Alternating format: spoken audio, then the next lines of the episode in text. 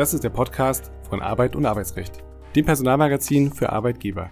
Mein Name ist Andreas Krabel und ich bin der Chefredakteur der AUA.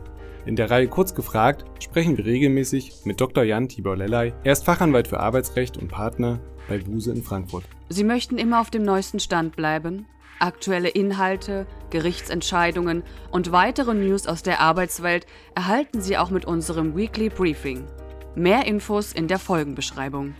Herzlich willkommen, lieber Dr. Lellay, zu einer neuen Folge Kurz gefragt. Heute mit dem Thema Quiet Constraint, Zurückbehalten von Wissen. Über Quiet Quitting und Quiet Firing haben wir bereits mehrfach gesprochen. Nun wird die Reihe möglicherweise um ein weiteres Phänomen erweitert, das Quiet Constraint genannt wird. Was verbirgt sich dahinter? Und dass es sich naja, um mehr als nur Effekthascherei handeln könnte und inhaltlich ein wichtiges Problem beleuchtet, das möglicherweise auf ähnliche Ursachen zurückzuführen ist, das wollen wir heute einmal klären. Lieber Dr. Lelei, worüber sprechen wir? Was ist Quiet Constraint und woher kommt das Phänomen? Der Begriff äh, Quiet Constraint äh, ist aus der großen Begriffswelt äh, des New Work, glaube ich, entlehnt. Da gibt es ja wie Sie absolut richtig ja schon gesagt haben, Herr Krabbel, das Quiet Quitting und es gibt die Grand Resignation und eben auch das Quiet Constraint, was definiert wird als das mit Absicht Zurückhalten von wertvollen Informationen, entweder gegenüber Kolleginnen und Kollegen oder auch gegenüber Vorgesetzten oder insgesamt dem Unternehmen. Das Phänomen kommt, wie könnte es fast anders sein, aus den USA. Da gibt es auch entsprechende Studien dazu und da wird dann teilweise schon ein bisschen martialisch das benannt als der neue Workplace Villain, das heißt also der neue Bösewicht am Arbeitsplatz, das sind diejenigen, die dieses Quiet Constraint, das äh, wertvolle Informationen zurückgehalten werden, betreiben. Also, dass das ein schädliches Verhalten ist, darüber sind wir uns wahrscheinlich alle einig. Aber viel spannender ist ja, was sind die Gründe für das bewusste Zurückhalten? Also steckt da möglicherweise mehr dahinter als die stille Kündigung? Absolut. Und das ist, denke ich, auch äh, das äh, große Problem oder die große Herausforderung an dem Phänomen. Denn es ist überhaupt nicht so, dass man das auf einen konkreten Grund zurückführen könnte. Deswegen ist das auch mit diesem Willen, also Bösewicht, das ist ja jemand, der es bewusst macht, also mit böser Absicht, etwas irreführend. Denn es gibt verschiedene Gründe, die werden auch beschrieben. Da gibt es zum Beispiel den Grund, dass gesagt wird, es gibt gar keine passenden Kanäle, um das Wissen zu teilen. Ein anderer Grund kann sein, dass Mitarbeiterinnen Mitarbeiterinnen, Mitarbeiter das Gefühl haben, die ähm, Selbstverwirklichung oder das äh, Gebrauchen ihres Talents am Arbeitsplatz, das würde unterdrückt. Es kann aber auch sein, dass man sich in einer unangenehmen Arbeitsatmosphäre fühlt. Es kann aber auch tatsächlich sein, dass es mit böser Absicht geschieht. Es ist also ein ganzes Bündel, ein ganzer Strauß von möglichen Motiven. Und dass das Ganze natürlich gefährlich ist für das Unternehmen, das haben wir ja schon gesagt, aber vielleicht können wir es noch mal konkretisieren. Also was, was macht das mit dem Unternehmen? Warum ist ein solches Verhalten so wahnsinnig kritisch zu sehen? Ja, absolut. Es ist äh, ganz, ganz kritisch und im Rahmen dieses ganz, ganz kritisch, das am wenigsten kritische, und das ist aber selber ja schon ganz, ganz kritisch, ist das, dass das Unternehmen einfach sein Potenzial, äh, die Möglichkeiten, die es hat, aufgrund der Belegschaft, aufgrund der Talente, die an Bord sind, überhaupt nicht entfalten kann. Es bleibt also hinter seinen Möglichkeiten zurück.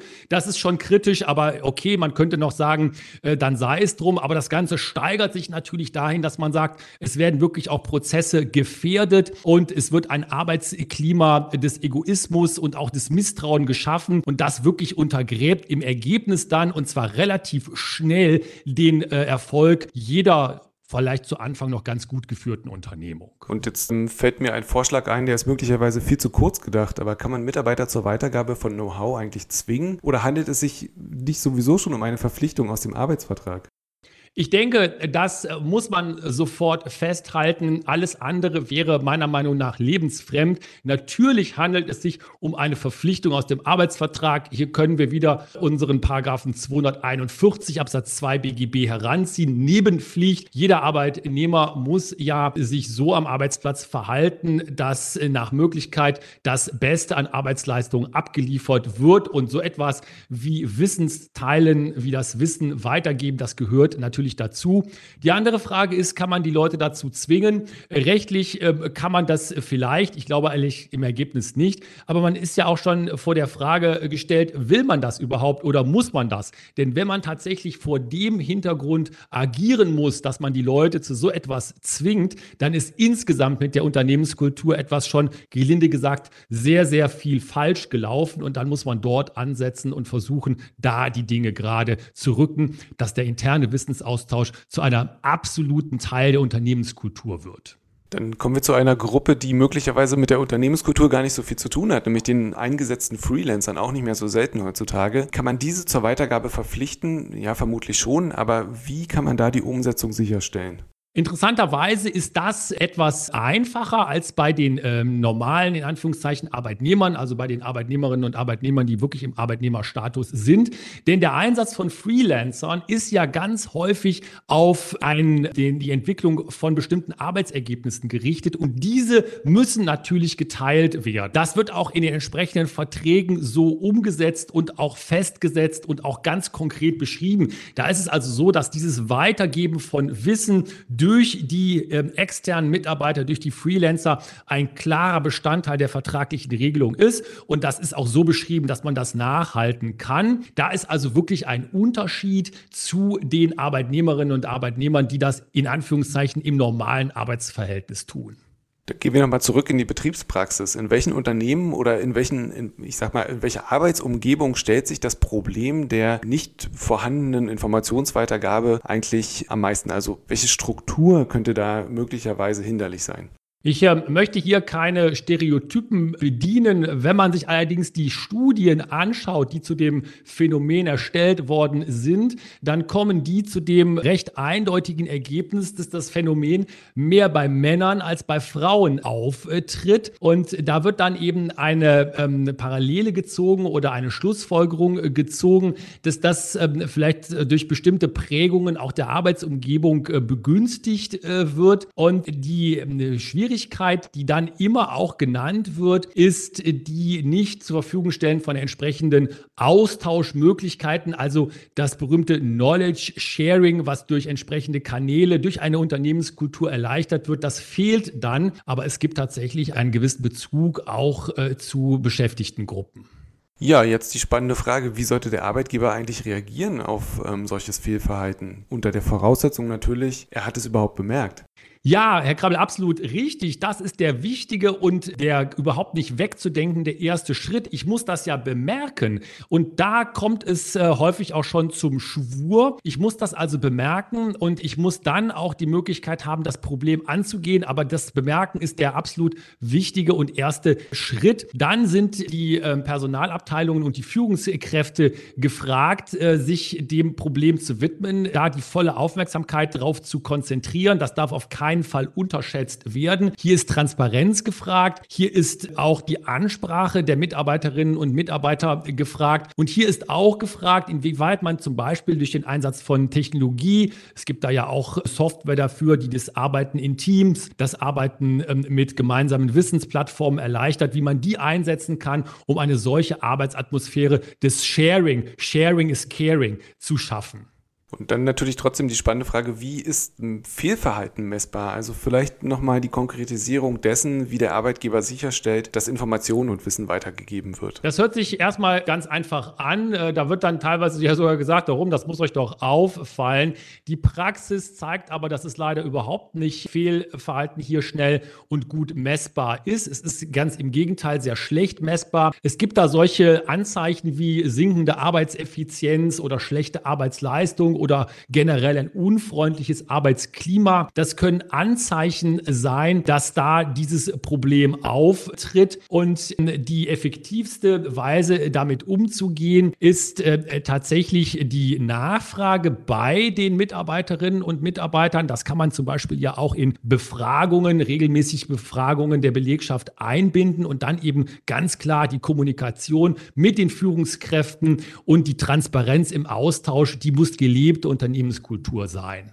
Ja, ich würde trotzdem noch mal so ein bisschen reinpieksen, wie kann die bessere Zusammenarbeit und der Wissenstransfer innerhalb des Unternehmens gefördert werden? Möglicherweise also, wie Sie schon sagen, die Unternehmenskultur oder die Motivation oder das standardisierte Vorgaben gemacht werden, der Schlüssel zum Erfolg. Also was ist der wichtigste Faktor, um zu sagen, hier funktioniert es jetzt?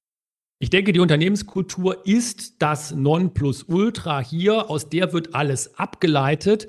Und dann ähm, habe ich äh, in den letzten Jahren äh, die Erfahrung gemacht, dass äh, Unternehmen mit flachen Hierarchien, mit einer kooperativen Führungskultur und auch mit dem ähm, menschenfreundlichen Einsatz von Technologie, also Stichwort Kollaborationsplattformen, Wissenstransferplattformen, sehr, sehr gut aufgestellt sind in diesem Bereich. Es ist also letztendlich letztendlich ein Dreiklang aus Unternehmenskultur, aus Führungsverständnis der Führungskräfte und Vorgesetzten und auch dem Einsatz von Technologie mit Augenmaß, der hier meiner Meinung nach der Weg zum Erfolg ist. Und zum Abschluss würde ich gerne nochmal den Gender Gap, den Sie vorhin schon angesprochen haben, aufs Tableau holen, beziehungsweise das ein bisschen drehen und fragen, inwiefern unterscheiden sich hier eigentlich die verschiedenen Generationen auf dem Arbeitsmarkt? Also gibt es da Unterschiede zu beobachten? Ja, das ist äh, auch ein Thema, was in den Studien zu dem Phänomen beschrieben wird. Äh, da wird die äh, Generation Z, also die Generation Z genannt. Das sind ja nach der berühmten Einteilung diejenigen von uns, die nach 1995 geboren sind. Und denen wird in den Studien zumindest nachgesagt, dass sie zu über 70 äh, Prozent von diesem Phänomen entweder betroffen sind oder das Phänomen selber verursachen. Das heißt also hier Informationen zurückhalten.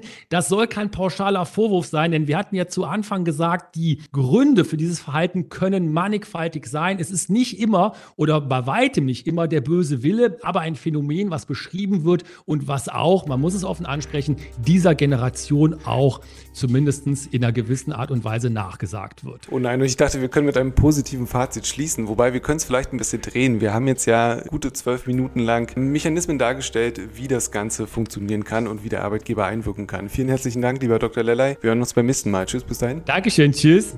Haben Sie schon einmal eines unserer Online-Seminare besucht? Schauen Sie sich unsere große Vielfalt unter www.arbeit-und-arbeitsrecht.de an. Weitere Informationen finden Sie in der Folgenbeschreibung.